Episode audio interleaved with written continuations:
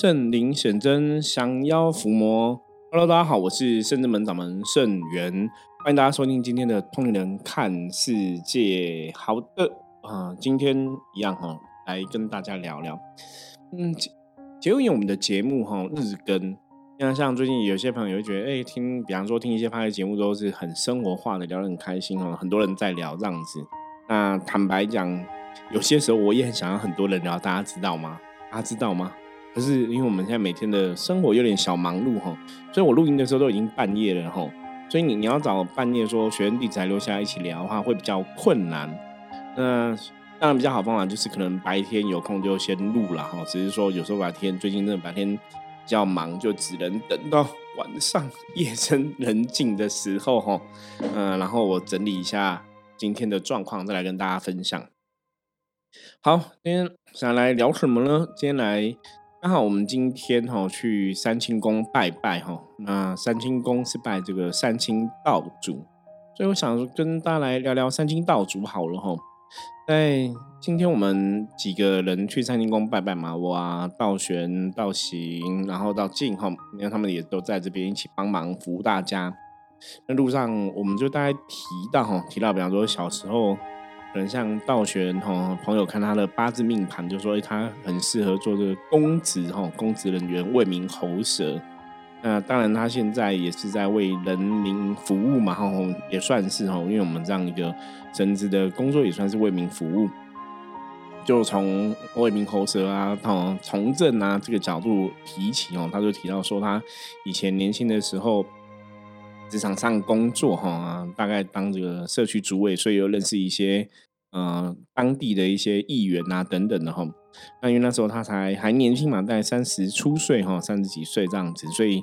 大家啊就想说，哎，年轻人有没有兴趣加入政党啊，聊聊啊哈，也许有踏入公职的机会哈。他那时候大概就有这样的一个机缘啊，那当然也是错过了嘛哈，因为毕竟。可能灵魂的选择还是比较偏向是修行的部分哦，所以后来他也没有去从事这个哈，嗯，可能踏入这个所谓的政坛哈。那我们就在说，我们就在说，人生其实很有趣，因为像我小时候，我们大概也都没有想说以后长大会变为命理老师，你知道吗？哈，像我昨天邀请了一个来宾嘛，哈，那他也是一个命理老师，他小时候也没有想过长大会当命理老师哦。我想。一般我们真的小时候，你不会去想说，我长大要成为一个命理老师吧？我觉得这个心愿好像比较小哦。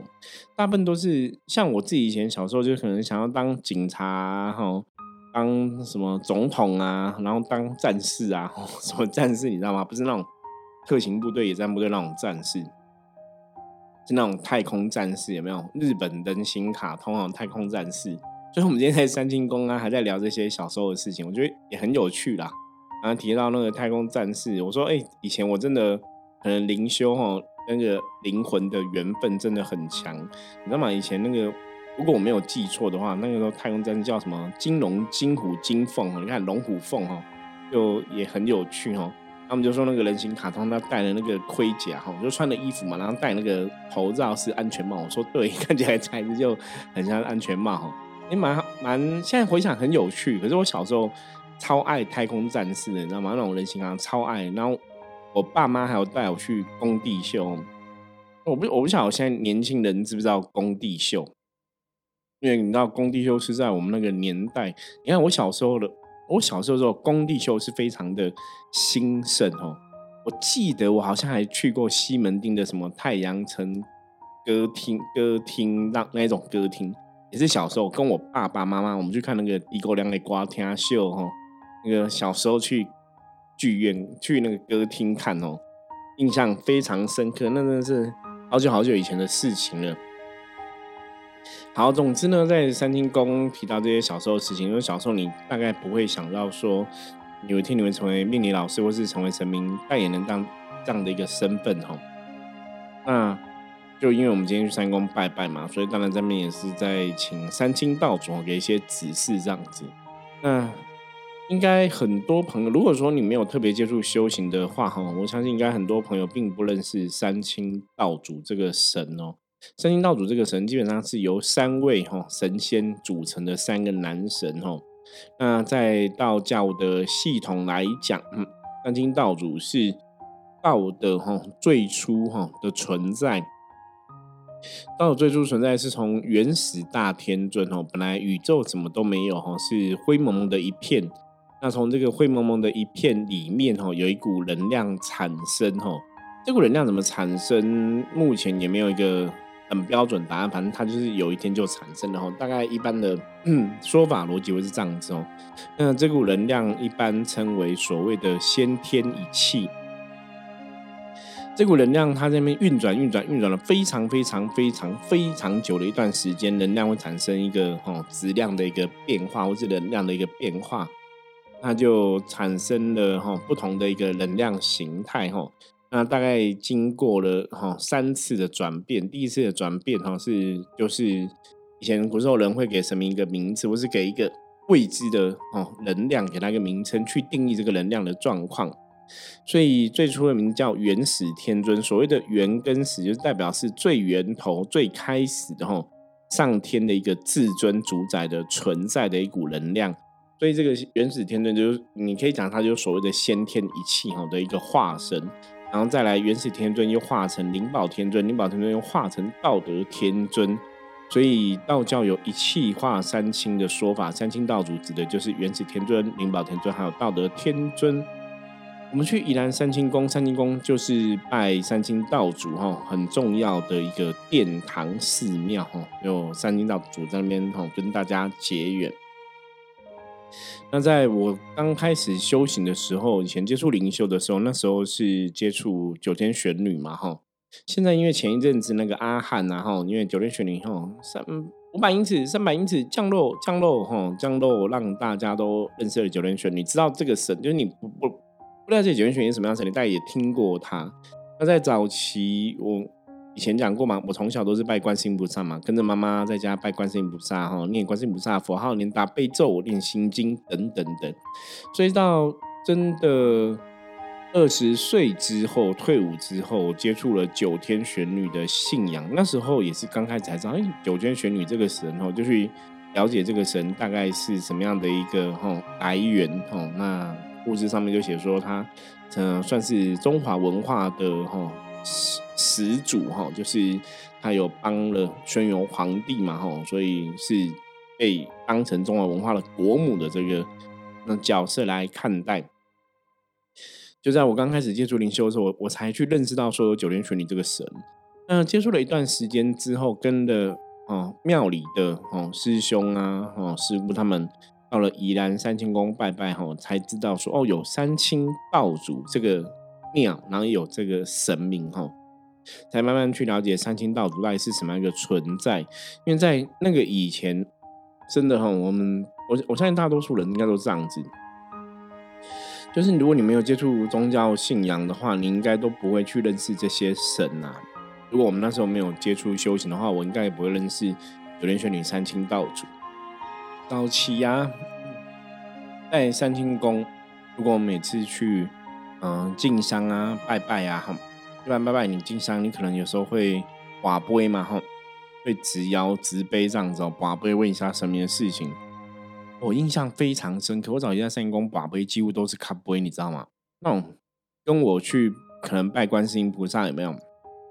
很容易丢到醒杯，那个状况是完全。差的天高地远，差非常多，所以我早期在宜兰三清宫拜三清道主的时候，压力都很大哦，都很紧张，都觉得哦道主很严肃这样子。嗯，那那个时候的师兄哈王老师也有跟我讲过，就有我的学弟嘛哈，他也跟我讲，他说三清道主的确是比较严肃的神，可是三清道主给的杯很准哈，所以他的杯不好求哈，大概就有那时候有这样聊过。在当初的时候啊，一开始哈，我们刚刚前面讲到说，一开始我们其实不认识三清道主嘛，那后来才知道说三清道主一气化三清，三清道主故事传统的说法里面啊，故事三清道主后来又化哈，又化五老五帝，然后到了五老五帝造人，然后天下产生了人类哈，化身万物等等的哈。所以在道教的信仰里面，三清道主算是神格非常高的神哦，是很重要的一个。你你要讲说有点像至尊主宰也可以。所以早期还不认识三清道主的时候，哈，就听哦带领我修行的师兄讲过，哈，哦，刚刚跟大家提到的三清道主的一些渊源。那那个时候求签啊、求杯啊，哈，我刚刚前面讲嘛，都很难刮嘛，所以早期都觉得三清道主是很严肃，哈，很严肃，给我感觉是非常严肃，然后不是那么容易亲近。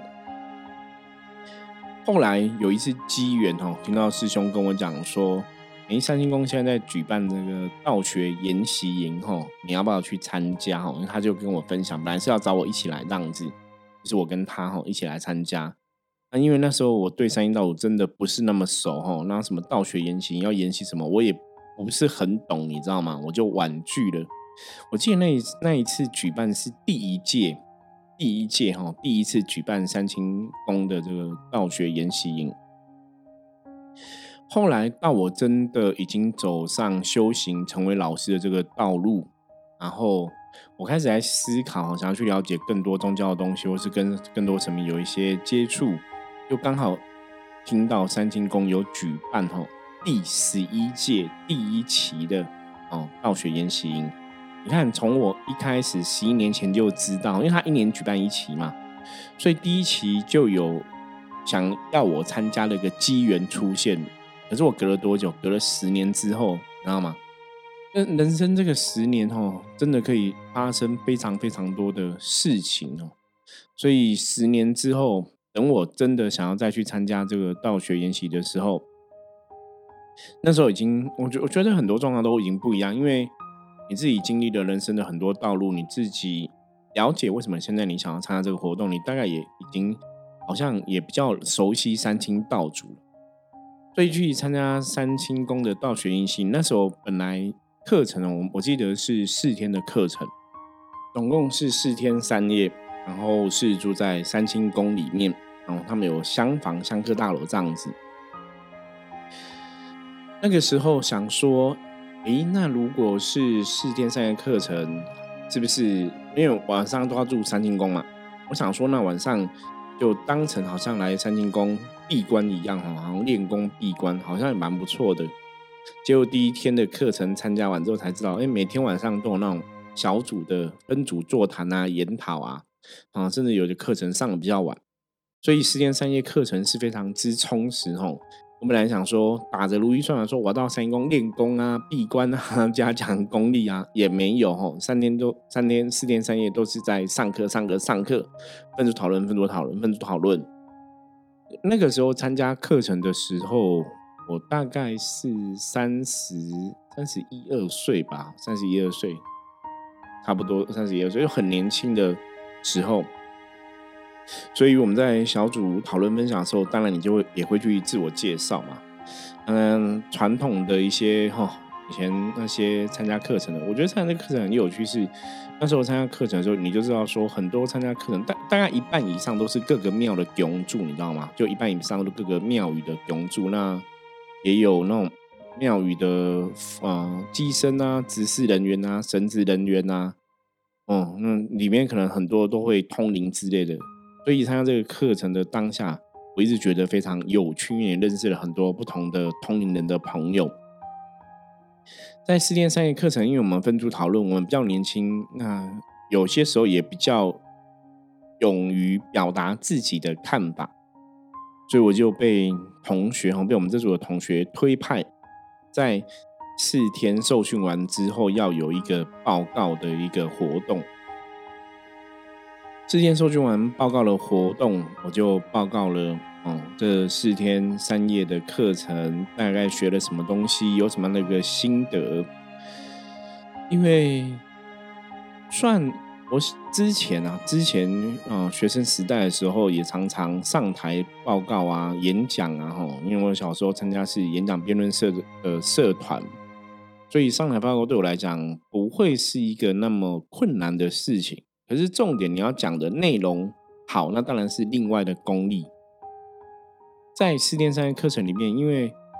我自己是觉得非常认真、专心在上课啦。那的确呢，四天三夜的道学研习的课程，你的确有学到一些东西哦。嗯，研习营的当中不管是一些道教的基本的介绍哈，一些认识，然后一些经典的分享，《道德经》的分享等等的，总是觉得四天三夜的啊训练的课程，这个教学言行是非常收获满满。所以后来的分组的报告，我就把我的心得来跟大家分享。那因为每一组都要报告，所以他有算那个时间，你知道吗？嗯，那你要分组要算时间，所以他们按铃提醒你还有多少时间哦，就跟那种以前小时候可能参加那种演讲比赛一样，我觉得也是蛮有趣的。后来我记得个人好像是最多五分钟吧。然后我就是顺利哦，当我讲完谢谢大家的时候，刚好那个按铃按下去哦，就时间刚刚非常精准。那在报告的过程当中，当然也会去提到说谢谢三清宫、谢谢三清道主哦，这些众神的一个机缘安排了这样的课程，让我们学习很多。所以报告的内容在当时，坦白讲，我我记得我讲的还蛮不错的哈，因为我讲完之后那个。掌声如雷哈，是掌声非常好，因为可能我们的脑袋真的也比较清楚一点。这个是我在三公那时候参加道学原型，感觉很很强烈、很深刻哈，记忆很深刻一个原因，因为大家回想很好嘛。我觉得人性都会是这样子，你做这个事情被大家赞美或是被大家肯定，应该都会这样子。那时候讲了一个例子，因为我们是第十一届哈第一梯哈的学生，所以我们就是一一一，然后就刚好是一气化三清哈。就像刚刚前面跟大家讲，大家都觉得这个是非常贴切，所以我那时候的确觉得一一我们这一届是一个非常特别的一届。那在这一届课程参加的时候，班上只有两个人哈，就是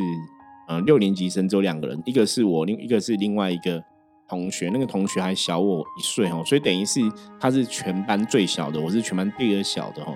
那那大概我们那时候参加课程的一个组成是这个样子。所以后来那个嗯同学他也成为我象棋卜卦的学生，然后他又来跟我学象棋卜卦，学象象棋占卜，在。课程的结束之后啊，因为当天在分享心得报的时候，你会去回想到到底你上了哪些课，你学了什么东西嘛？的确，虽然当时我去三清宫，我并没有真的闭关啊，或者说有花很多时间打坐，因为都在上课啊，然后讨论啊，然后跟人家，然后有时候跟人家聊聊同道，聊聊交流，没没有什么什么机会让你什么打坐啊、练功，完全没有，完全没有啊。可是那时候我也已经有在灵动灵修了嘛。虽然只是上课，虽然没有练功，虽然没有打坐，可是在报告的当下，我的确感觉到你今天在讲什么，那个神明都在听，你知道吗？我觉得三阴道主都会知道，所以那个当下的确，我是把我内心的感动给陈述出来哈。所以也许也是这样的，所以大家是非常有感觉的，我自己也非常有感觉哈，就是觉得在报告完之后，我好像跟三清道主的距离变得很近。以前觉得他们是很严肃的那种老爷爷的形象，你知道吗？后来上完课就觉得他们是一个亲切的爷爷 哦，你知道那种严肃的老爷爷跟亲切的爷爷哈，好像自己的阿公这种感觉差很多。不过我觉得老天爷真的很厉害，因为真的上完课之后，开始哎，对于三清道主这个神明的感应就变多哈，一直到后来。我们真的机缘成熟了，请了三清道主的神尊到圣真门来后，然后供奉祭拜。我自己在回想这一切，都觉得非常的神奇啊。那最早之前，其实我开始要走老师的这个道路的时候，我的确就有去三清宫拜拜哈。因为在象棋占卜的系统，我们用帅哈，帅是用观世音菩萨当一个代表哈。将代表的是三清道主哈，最早是这样子。现在我们是把将更精准的定义成道德天尊。所以那时候帅将的关系，一个是佛，一个是道哈啊，所以我们都有去相关的庙宇祭拜。那佛的部分，那我之前就去林口竹林寺嘛。那道的部分，我们就去三清宫祭拜这个三清道主。所以早期我确定要走老师这个路的时候，我就有去求过三清道主。那到后来哦。参加暴雪研习营，哦，真的跟三仙道主的电线接得更稳吼，接更多，你更了解说这个神到底在做什么吼，这个神的存在的哦，想要教人类的哦，它代表的能量是怎么一回事？也是从这样的过程之后啊，我们后来哦，真我就是大概都是固定会每个月都会去啊，不管是三清宫啊，或是竹林寺啊，或去拜拜哈这些众神，谢谢他们的保佑跟支持哦。后来就有这样一个习惯，所以今天有事，为什么我们哈一些工作人员会一起去三清宫拜拜哈？大概是这样的一个原因。不过今天去，你。我我要讲宗教的这个过程，或是信仰这个过程，接触神明的过程，有一句话叫“所有事情都是最好的安排”嘛。有些时候，你真的会看到一些事情要发生，觉得好悬哦，这个事情怎么这么神奇哦？因为我们去之前呢，哦，圣至门这边我们在山上，在名山上嘛，就下大雨，然后那个雨是非常大哦。那我后来才知道说有台风，所以有哈台风带来的风雨哦很大。嗯，一路从台北要到。宜兰的过程哦，台北也是哦，风雨交加，然后风雨很大，然后能见度也蛮低的哦，因为雨很大。结果我们一出雪山隧道的时候，就哎，我本来在台北的时候还想说，那完蛋了，台北雨都这么大，那去了宜兰，雨应该一样会很大哈。因为有些时候我们有几次去三清宫，都刚好遇到下雨，就很长啊。其实比例上来讲，算蛮长遇到下雨的。就我们一出雪隧的时候，哎，反而是没有下雨，你知道吗？然后地看起来有点干干的，是没是没有，而且没有大太阳，天气有点就是阴暗阴暗这样，可是也不会到很阴暗，还是有亮亮哦，就是没有下雨的一个凉爽的天气。后来到了三清宫之后，问里面的工作人才知道说，哦，工作人员跟我们讲，我觉得那时候去很很有趣，因为我们到三清宫发现，哎，人很少，你知道吗？就是很浅，然后三清宫的地是有点湿湿的，就看起来是有下过雨哈，跟我们出雪睡的那个景象不太一样。嗯，后来里面的工作人员就跟我们讲说，因为我们到时候小猫里面大概只有两三个信徒，所以是几乎没什么人哦。然后这个是非常 清幽的，你知道吗？我突然觉得说，哦，早上好像太，早上好像台风来，你趁这个时候去拜拜，好像也蛮不错的。那里面的哈。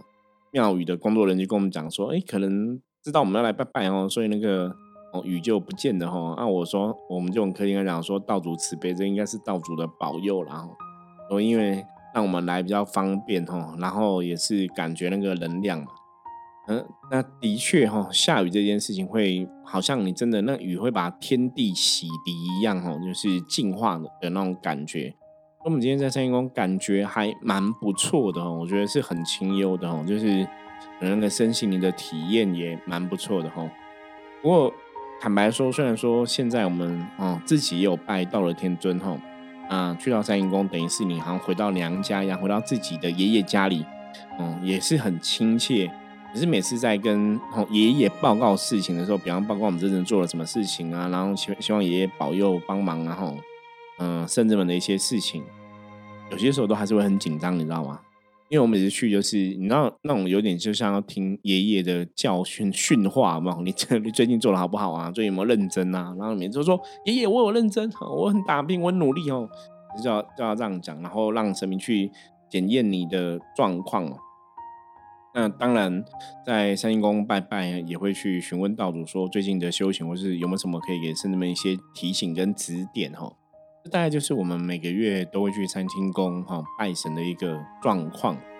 那也是今天哈我们我们啊实际发生的一些事情，所以也是呃利用今天的 p a c k 哈来跟大家分享，也让大家了解一下哈道教信仰里面的三清道主到底是怎么一回事哈，因为。嗯，以道教的说法来讲的话，你就想说，宇宙一切是由所谓的大道哈形成的。那大道的源头就是三清道主哦，元始天尊、灵宝天尊跟道德天尊。在信仰里面，因为元始天尊住的地方是玉清圣境哈，灵宝天尊住的地方是上清真境，道德天尊住的地方是太清仙境。哦，那。道教里面当然圣境、真境、仙境就是一个能量的境界嘛，你可以这样去去想，然后比较容易懂。圣境、真境、仙境有不同不同的神明住哈，不是只有他们三位，是有非常非常多的神住。所以圣境、真境、仙境，他们三个又合称叫圣真仙。那所全部的道教神仙也合称圣真仙哦，所以你有时候用圣真仙来代表全部道教神仙，或用圣真仙来代表所谓的三清道主。所以后来我们才去理解为什么我们叫圣真门，然后因为圣真名字是我打坐的时候看到的嘛，感应到的名称哈。所以之前在三阴宫拜拜，三阴道主跟我们讲，天上圣真仙，人间圣真门哈。我觉得这是对我们来讲是一个，嗯，我觉得这也是一个认同跟嘉许啦。所以为什么在修行的道路上面来讲，也会让我很愿意去坚持哦。因为你真的可以去感觉到神明对你的爱，神明对你的支持跟啊协助，那个是非常明显的。那当然，我的个性一直以来就是这样子。人家既然这么相信我们，神明既然相信你，给你这个责任，给你这个使命，我们就好好把它做好吧。哦，这是我我自己的心得。哦，别人既然这么看得起我们，我们就把它做好嘛。所以我也很努力，在每天 p o d 跟大家分享，也希望大家可以从我们的节目中得到一些知识。因为我们的频道比较算是一个专业分享的频道，所以比较重视在一些嗯知识啊、一些能量啊、一些一些东西的嗯分享哈。有些时候当然也是会想要讲一些生活化的东西，或是比较轻松的东西啊。只是我觉得偶尔哈，偶尔穿插一下是可以，让大家放松轻松一下。偶尔马上回到嗯一些方向，让大家有一些学习哦。所以今天对于有些朋友，我应该也是很多朋友根本不认识三星道主。今天简单听我们讲一下，也大概对三星道主有个简单基本的认识哈。那如果你想要知道三星道主能量怎么来哈，更多的严格，你可以参加哈我们在线上的课程哦，福蒙学院线上的课程哦有。学习灵修的第一堂课哈，里面就会讲到道教这些神明，包括三清道祖一些由来跟故事哈。学习灵修第一堂课，大家有兴趣的话可以上网看。那最后想跟大家预告一下，我在。这个礼拜六哈，六月三号会到台中哈，我们要举办一个小小的哈一个风水的讲座哈。嗯，这个是我跟嗯我们明治校友会、中区校友会的哈朋友哈，就是校中区校友会来合办哈，这个会长合办。那这会长也是我自己的学弟哦，所以中军校会来办这个风水的小讲座哈，来跟大家分享哦，收费很便宜，两百块钱而已哦。所以六月三号下午的时间，如果大家有兴趣哈，到台中哈来参加这个风水讲座的活动的话，台中的朋友哈。欢迎赶快哦加入我们的 LINE 跟我取得联系哦，那也欢迎一起哈六月三号我们在台中相见欢哦，嗯跟大家聊聊，也是跟大家见见面哈，也谢谢这个我们的校友会哈中区校友会的一些邀请，所以礼拜六六月三号我就会到台中去哈，那在这边也顺便跟大家预告一下。好，以上这是今天跟大家分享内容哈。如果大家有任何问题，一样加入我们的 LINE 跟我取得联系。接着我们来看一下今天大环境负面能量状况如何，用相机占卜的神之卡抽一张给大家参考。帅，太好了哈！翻到帅，帅代表说哦，大环境哈。这是一个老天保佑的局哈，所以如果今天你是有宗教信仰朋友，是可以去拜向你的神明哈，跟神明有些连接互动，拜拜都会蛮平顺的哈。那帅也在提醒哈，今天在工作上、在职场上、在学业上跟别人相处的话，他提到凡事先求己，楷模率先立哈，以师为尊，恪守本分哈。所以做好自己本分的工作哈，然后期望自己成为他的楷模，用这样的一个。心态去做事哦，很多事情就可以顺心如意的度过。好，以上是今天分享内容哈。大家如果喜欢我们节目的话，记得帮我们订阅、分享出去。任何问题加入 Line 跟我取得联系。我是深圳门掌门盛源，我们下次见，拜拜。